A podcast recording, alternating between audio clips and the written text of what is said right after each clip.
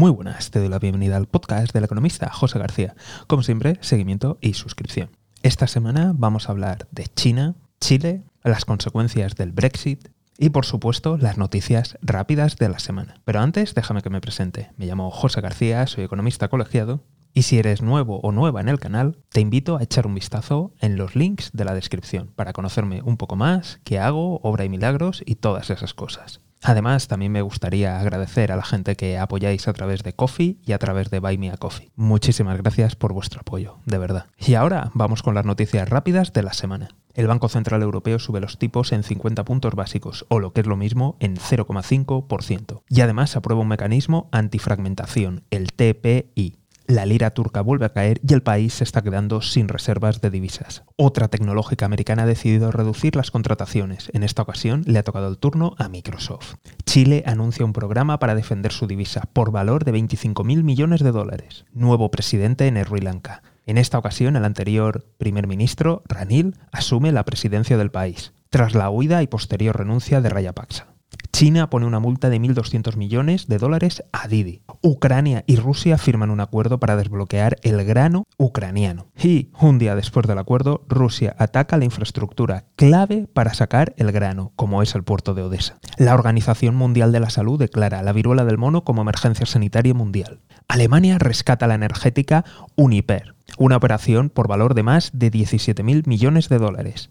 Ahora Alemania tiene el 30% de la compañía. El Partido Comunista Chino instala a unidades del partido en las principales empresas extranjeras. En esta ocasión le ha tocado al banco HSBC. Nuevo paquete de ayuda militar a Ucrania. En esta ocasión por valor de 270 millones de dólares. Hablamos de municiones, artillería y lanzacohetes. China manda a los tanques contra las personas que están protestando en Hanan. Amazon demanda a los usuarios que hacen falsas reseñas. Previsiones de la Unión Europea en caso de un corte total del gas por parte de Rusia. Menos 6% de crecimiento para Italia, Hungría y República Checa. Menos 3% de crecimiento para Alemania y Austria. Y menos 1% de crecimiento para España. Finlandia habla abiertamente de racionar el gas en invierno, incluso en las casas. Primera alerta roja de calor en la historia del Reino Unido temperaturas de más de 40 grados. Zelensky aparta a dos asesores claves por las infiltraciones rusas en sus ministerios. Y hasta aquí las noticias breves. Ahora vamos a centrarnos en qué está pasando en China. Y en esta ocasión vamos a ver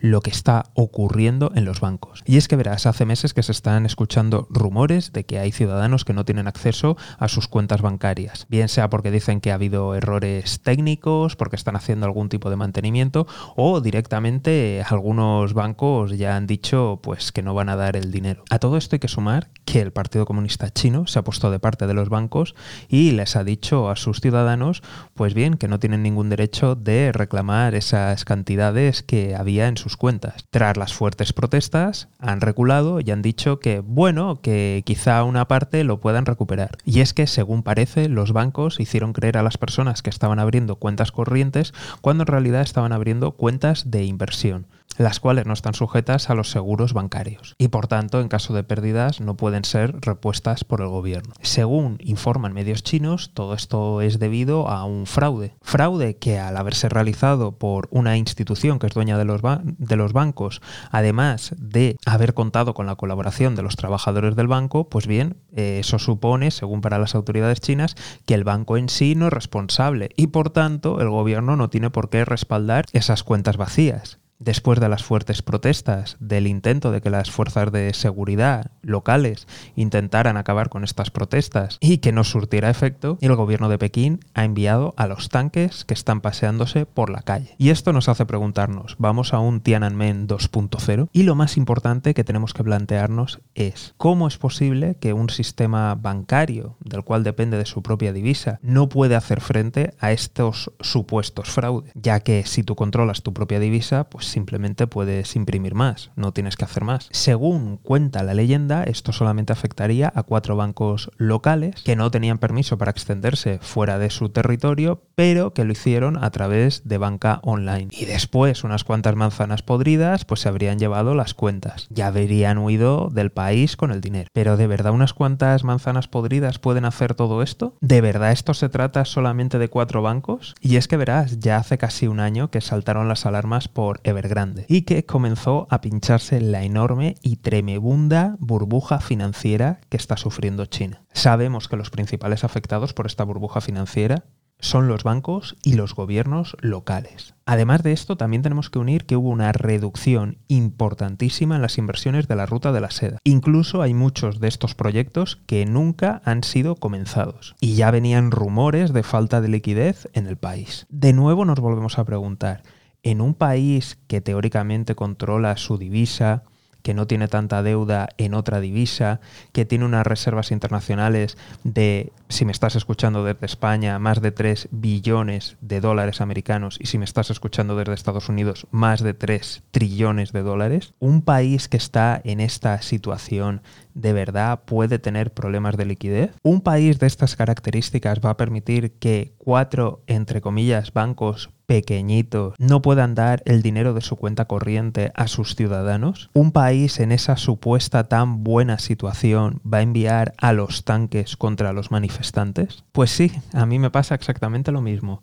Me parece muy raro. Y no sería la primera vez que China miente. Recordemos, desde siempre los datos de PIB, cuando sumamos los datos de crecimiento de las regiones nunca encajan con el nacional, siempre sobresalen y esto significa que hay una importante cocina. Con esto también tendríamos que revisar los datos reales de la burbuja inmobiliaria, porque hablamos de que prácticamente representaba el sector inmobiliario en China un tercio de todo el PIB del país. Y además todo este crecimiento ha sido financiado gracias a los bancos y a los gobiernos locales. De tal forma que los siguientes sectores verse afectados iban a ser los bancos y los gobiernos locales. Así que veremos qué es lo que ocurre. Ya sabes que desde aquí estaremos muy atentos y si no te quieres perder nada, seguimiento y suscripción.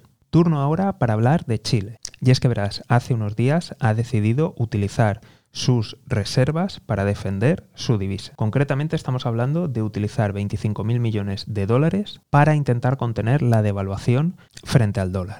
Según han dicho los políticos y algunos economistas del entorno, esto se debe a problemas especulativos. Ahora bien, yo os voy a dar mi, mi opinión. Las reservas totales de divisas extranjeras en Chile suponen un poquito más de 50.000 millones de dólares. Y este programa va a durar apenas tres meses y en él se van a gastar 25.000.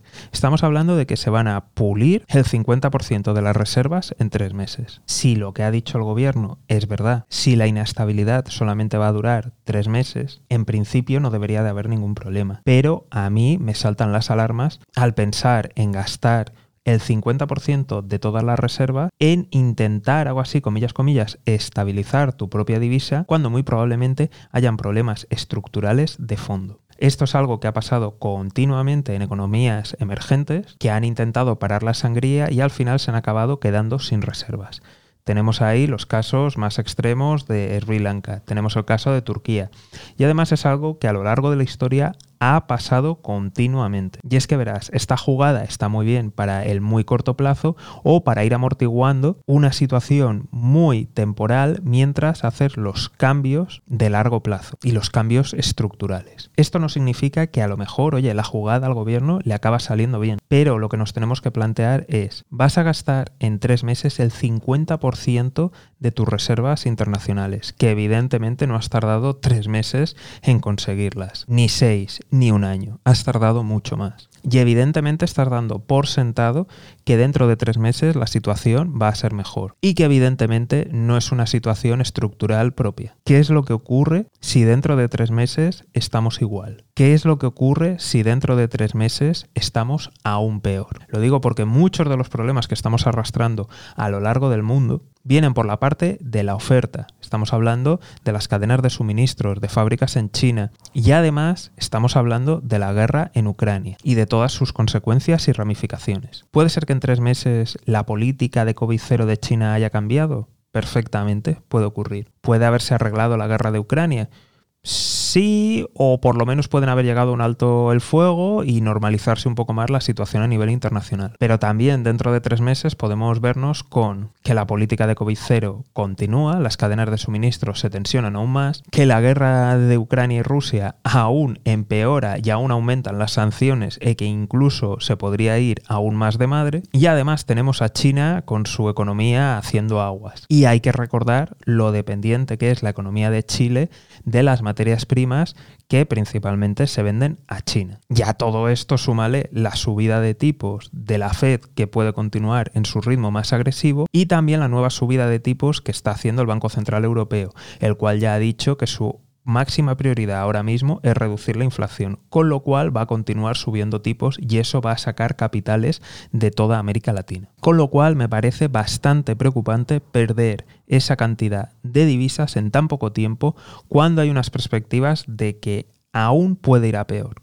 En cuanto a las consecuencias del Brexit, su implicación en el euro, en su cotización frente al dólar, esto es de una pregunta que, ha venido, así que os recuerdo que, tenéis el formulario en la página web para enviar preguntas y cuestiones. Y sospecho, por lo que me ha venido en la pregunta, que principalmente eh, te interesa saber cuál ha sido el, impacto ¿no? que, ha tenido en, la cotización euro-dólar la salida de, de Inglaterra. Bien, primero de todo vamos a repasar así lo principal en los cruces de divisas, en el forex, y es que aquí estamos comparando economías, estamos comparando zonas monetarias. Y por tanto no solamente tenemos que ver las economías individualmente, sino que tenemos que comparar una frente a otra. Es decir, una puede irle bien que ha crecido un 5, pero si la otra está creciendo a un 7, evidentemente se va a apreciar hacia la que está creciendo un 7. Con esto lo que trato de explicar sobre todo es que esto es de los análisis más difíciles y más complicados que hay, porque estamos hablando de estados, de zonas monetarias. Entonces hay una enorme cantidad de información y una enorme cantidad de variables, de las cuales sus derivadas a veces es difícil entender. De manera aislada para una única región, pues imagínate la una contra la otra. Entonces explicado esto, dicho este disclaimer, vamos allá. Lo primero de todo es que el Reino Unido nunca ha pertenecido a la zona euro. E incluso cuando ha estado dentro de la Unión Europea, siempre ha tenido una serie de salvaguardas. Así que digamos de que nunca ha terminado de estar tan integrado como el resto de naciones. Esto sin tener en cuenta que es una isla. Así que por tanto el impacto es bastante limitado en lo que tiene que ver con el euro y con la zona euro. Así que si simplemente nos fijamos en cómo están funcionando las economías de la zona euro y la de Estados Unidos, vemos que la economía de Estados Unidos ha ido como un tiro, se ha recuperado rapidísimamente de la crisis de la pandemia, mientras que en Europa, bueno, aún sigue ranqueando. Por otro lado, también nos tenemos que fijar en cómo está el empleo. Y es que en Estados Unidos básicamente no hay desempleo, porque la tasa que tienen coincide con la gente que está cambiando de empleo. De hecho, hay dos ofertas de trabajo por cada persona que está, hago comillas, comillas, desempleada. En cambio, en Europa el desempleo es mucho mayor. Por otro lado, también tenemos que fijarnos en los tipos de interés. Y es que la economía europea, hasta hace unos días, no había subido tipos de interés y por tanto estaba teniendo tipos en el 0%, mientras que la Fed ya lleva unas cuantas subidas. Y todo esto hace que el dólar se aprecie frente al euro. De tal forma que si observamos las zonas económicas y las zonas monetarias, simplemente comparándolas, nos explica perfectamente la fuerte apreciación que ha tenido el dólar frente al euro y en general frente al resto de divisas. En cuanto a las consecuencias que ha tenido el Brexit, aquí también voy a volver a hacer una serie de disclaimers. Y es que verás, muchos de los acuerdos se han cerrado, entre comillas, hace poco e incluso hay algunos, pues bueno, que se están saltando o que se están tratando de renegociar. Luego hemos tenido la crisis de la pandemia y ahora estamos con la guerra de Ucrania. Es decir, no tenemos condiciones normales con las que comparar antes y después. Es evidente que sectores e industrias concretas se han visto muy afectadas. Por ejemplo, dentro del Reino Unido hay escasez de algunos trabajadores en el sector sanitario, por ejemplo. O, por ejemplo, gran parte del transporte estaba realizado por trabajadores de la Unión Europea. Luego, empresas de la Unión Europea que producían frutas verduras y también empresas que exportaban flores han decidido dejar de exportar al Reino Unido. Entonces, con todo esto, ha habido empresas que se han visto muy beneficiadas, otras que se han visto muy perjudicadas. Sobre todo, las que se han visto muy perjudicadas han sido las pymes en los dos lados y las que se han visto beneficiadas, algunas de ellas y dependiendo del sector, han sido grandes empresas que por un lado han podido absorber el papeleo extra han podido gestionar de mejor manera y de nuevo aquí en los dos lados. Con esto quiero decir que para ver a nivel global, creo que aún nos queda tiempo porque necesitaríamos de comparar periodos que sean entre comillas normales y ahora mismo no los hemos tenido. Hemos pasado primero por la pandemia, estamos ahora con la guerra de Ucrania y además hay partes del acuerdo que no se han terminado de desplegar e incluso que parece ser que se van a romper y que puede volverse a negociar.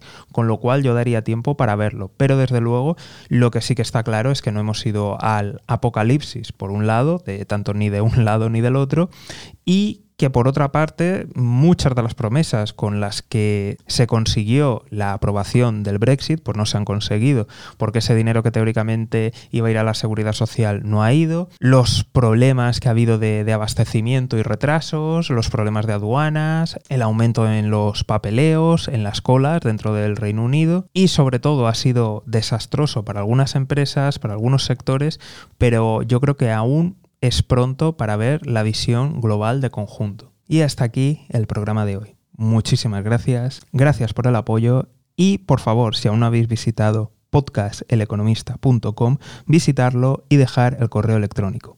De esta forma podemos evitar la censura en redes, los shadow ban y la falta de alcance. Por lo que pueda pasar. Nos vemos aquí en el podcast del economista José García. Un saludo y toda la suerte del mundo.